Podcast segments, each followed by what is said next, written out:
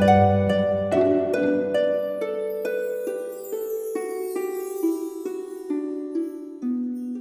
イルセラピーでバラ色の人生。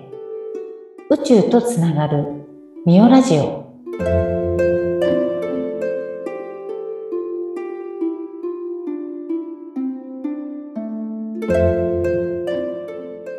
こんにちは。オイルセラピストのミオです本日はとってもスペシャルなゲストをお迎えしました日本リアルスピリチュアル協会の橋本由美さんです橋本さんこんにちはこんにちは。よろしくお願いします。よろしくお願いします。リアルスピリチュアリストの橋本由美です。そう、リアルスピリチュアル協会。協はい、会があるんですね。はい、そうなんです。弊社で作らさせていただきました。はい。まあ、名乗ってるだけとも言えるけど。いやいやいやいや。実はね、もう、あの、ポッドキャストでは橋本さん大先輩で、あの、私に橋本さんのポッドキャストに昔出させていただいたことがね、あるんですよね。はい。あの、江戸川ケイシーのオイルセラピーのお話を内田さんにしていただきました。その説はありがとうございました。こちらこそありがとうございました。橋本さんのポッドキャスト番組のお名前も伺っていいですかもう一度。あ、はい、ありがとうございます。えー、魂に目覚める魔法の知恵袋という番組で、うん火曜日に、あの、ポッドキャストにアップされていますので、はい。あの、聞いていただけると嬉しいです。はい。橋本さんのね、番組はまた、あの、概要欄に、あの、リンク貼っときますので、ぜひぜひ皆さん聞いてみてください。よろしくお願いします。はい。で、今日は、あの、さっきね、ちょっとお話ししてたんですけど、なんか、ゴールデンウィーク中に、おこもりをしてたって聞いて、はい。ちょっとそれについて聞きたくって、はい。おこもりって何ですか？はい。あの、よく私はリトリートっていう表現するんですけど、うん。まあまりね、知らない人もいらっしゃると思うので、あの、まあ、非日常の状態に自分を持ってったり、まあ、非日常の空間、例えば旅行先で何もしないハワイとかね、うん。行くみたいな。まあ、なんか骨休め的な感じなんですけど、うん。今年は、まあ、あの、年に1、2回ぐらいやったりするんですが、はい。あの、今年はですね、どこも行かずに、うんひ。たすら家の中でこもると。なので、はいおこもり。で、なんか、すべてのこう SNS とか立って、連絡も立って、本当に人とのつながりを一旦立つってことなんですよね。そうですね。もう非日常なので、めちゃめちゃ非日常だし、もう日あのね、部屋だから日常なんだけど、うんで、も、いつもと違う過ごし方うん。うんい。や、本当、あの、これできんのかなってね、一瞬思うぐらい、あの、結構難しいですよね。やれない人いっぱいいそうですよね。いや、ね、結構難しかったですよ。あの、まあ、な、もう何年もやってるからあれですけど、うん。一番最初にやろうと思った時は、やっぱり、一日丸一日瞑想するっていうやつをやったんですけど、うん。あの、そ、その丸一日瞑想は寝ないで、はい。ひたすら24時間座り続けるってやつなんですけど。修行じゃないですか、もう。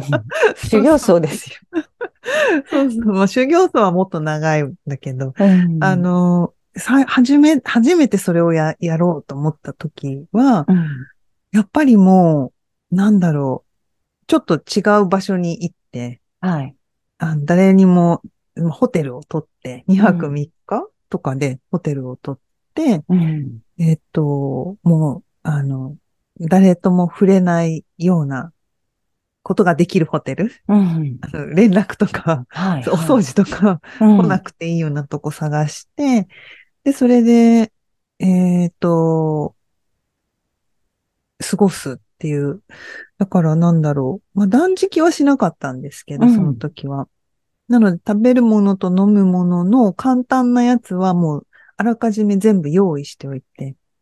まあ、おトイレとかは動くけど、うん。それ以外は、ほぼずっと何もしないってへいう、ー座ってるっていそうなんですね。うのが一番最初でした。じゃあ、料理作るとかもなくって、その間も用意したものをパッと食べて、またまたずっと座ってる。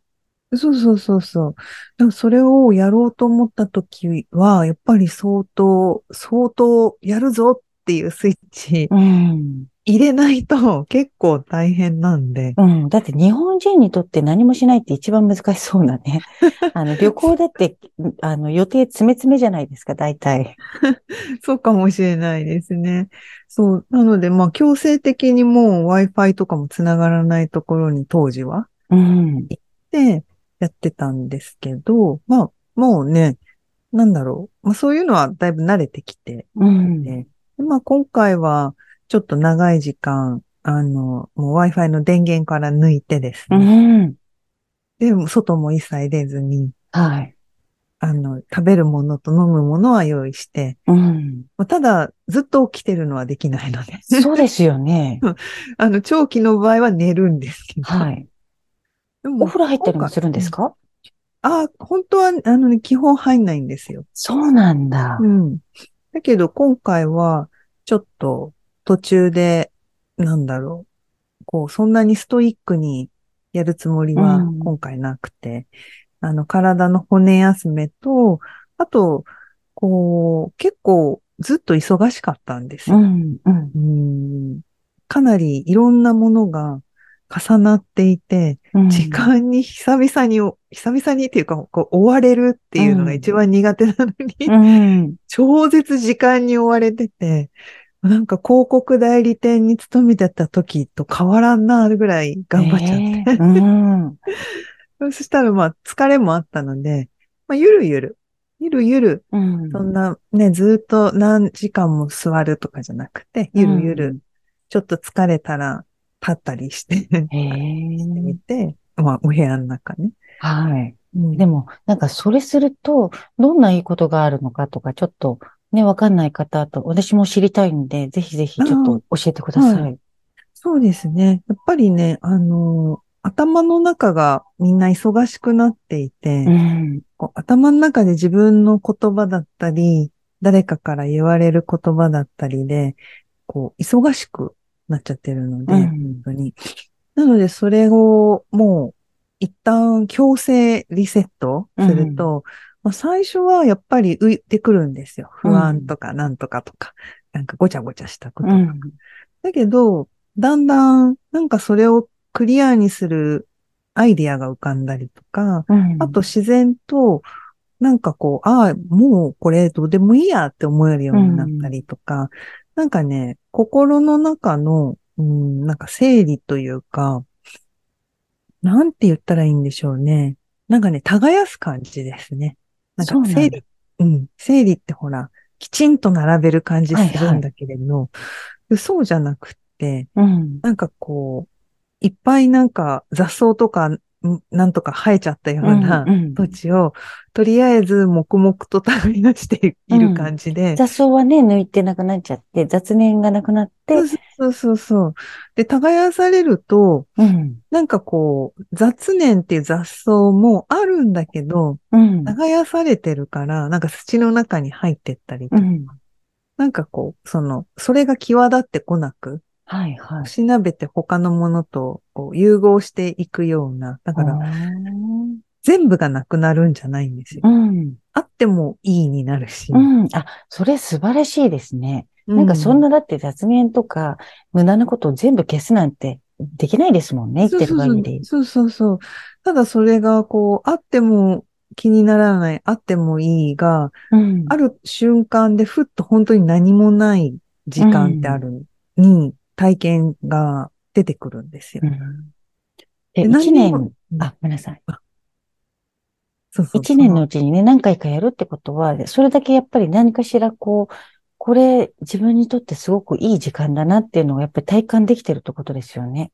そうですね。やっぱりね、一番は、まあ、ちょっと繰り返しになっちゃうかもしれないんですけど、あの、リセットができる。で、うんいろんなこれは意味があって、えー精神的なリセットもそうだし、うあと体のこう肉体の機能としてのリセットもあるんですよね。うん。普段、なんかこう、散歩ついでにコーヒーとか飲んじゃうわけです。はいはい。そういうのもなくなるわけですよ。そうなん、え、水しか飲まないとかですか？あまあ、お茶飲むんですけど。お茶は、あの、中国茶で、えー特別なやつなので、うん。あの、まあ、だから、なんか薬湯みたいな感じですよね。私にとってはね。うん。なんなんていうの？漢方みたいな感じ、うん。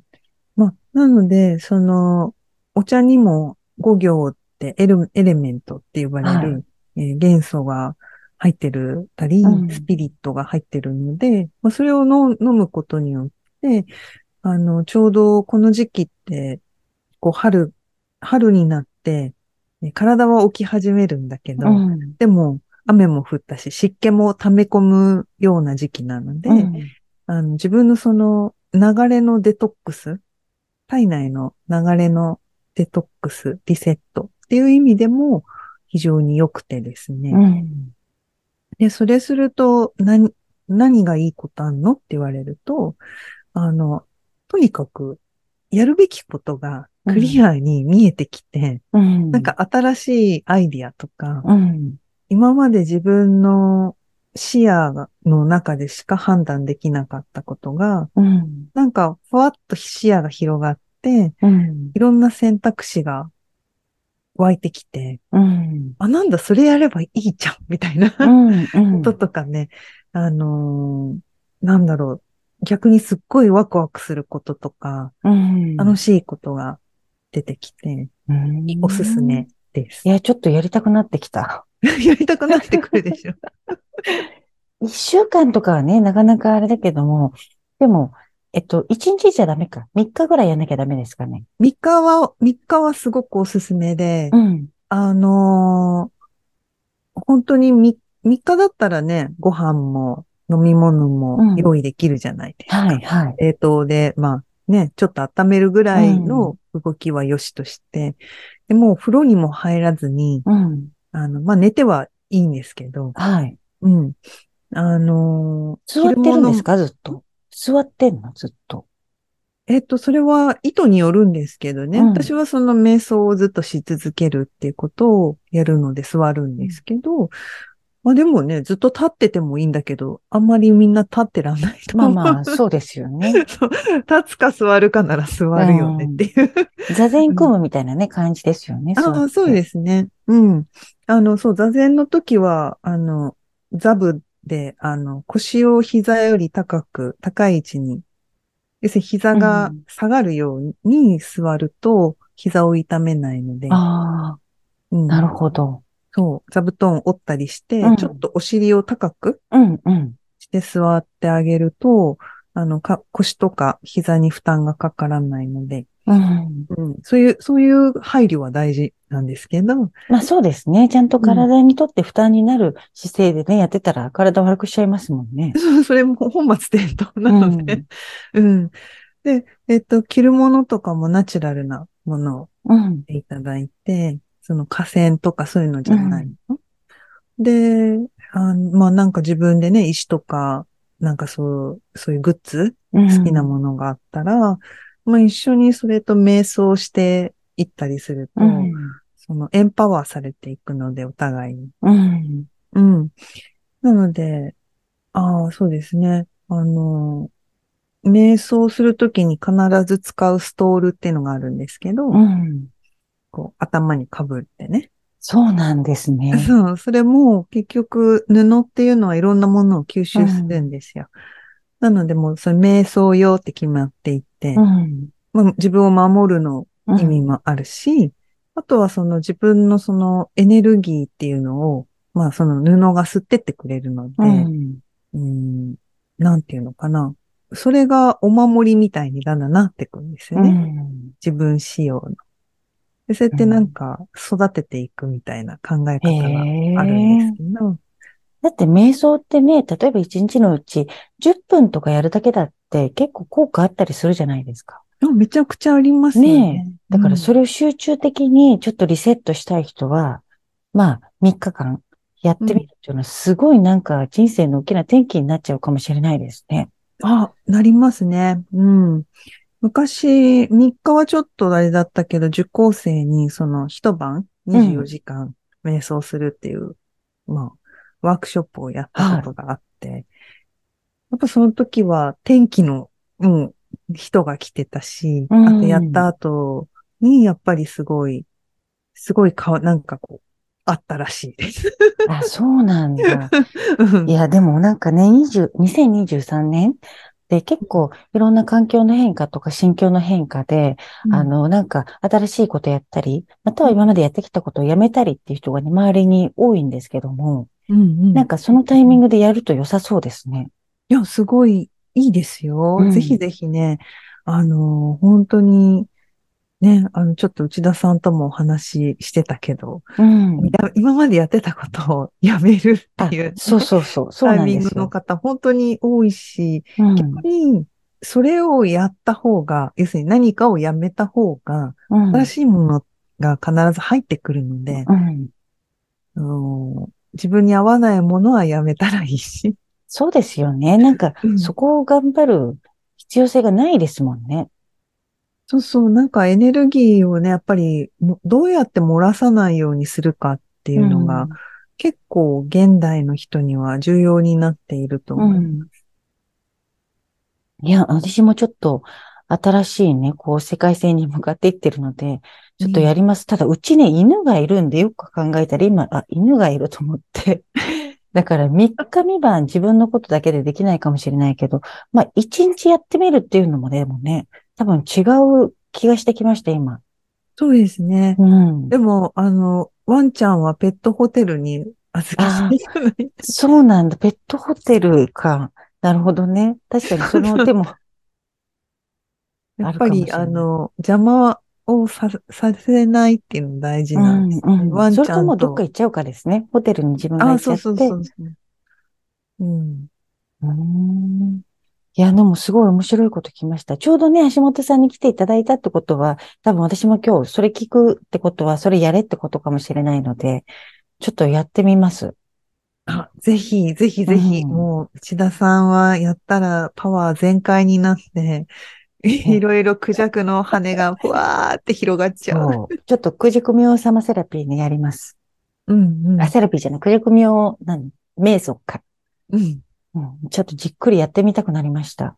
うん。いや、あの、多分3日の間にぜひクジャク明につながっていただいて、うん。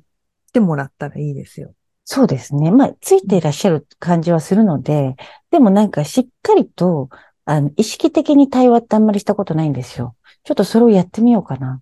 うん。あの、そういうことをするとメッセージがその間かもしれないし、うんそれが終わった後、なんか、はい結構そういうのやると、その間になんか神秘体験があってみんな期待するんですけど、やってる最中って意外となかったりして。そうですね。そうかもしれない。期待するとね、帰って別になんかこんなもんかってね、終わるかもしれないけど、でもやっぱり後から来る。ですよね。私もなんかそんな気がします。いや、でもなんか今日はすごいいいお話聞かせていただいてありがとうございました。いえいえ、こちらこそありがとうございました。ぜひまた遊びに来てください。あ、ありがとうござはいい。ます。じゃあ、橋本さんの情報は、あの、何でしたっけ？えっと、ポッドキャスト番組と、あとはホームページ、あ概要欄に載せておきますので、ぜひぜひ連絡してみてください。それでは橋本さん今日はありがとうございました。はい、ありがとうございました。それでは皆さん、ごきげんよう。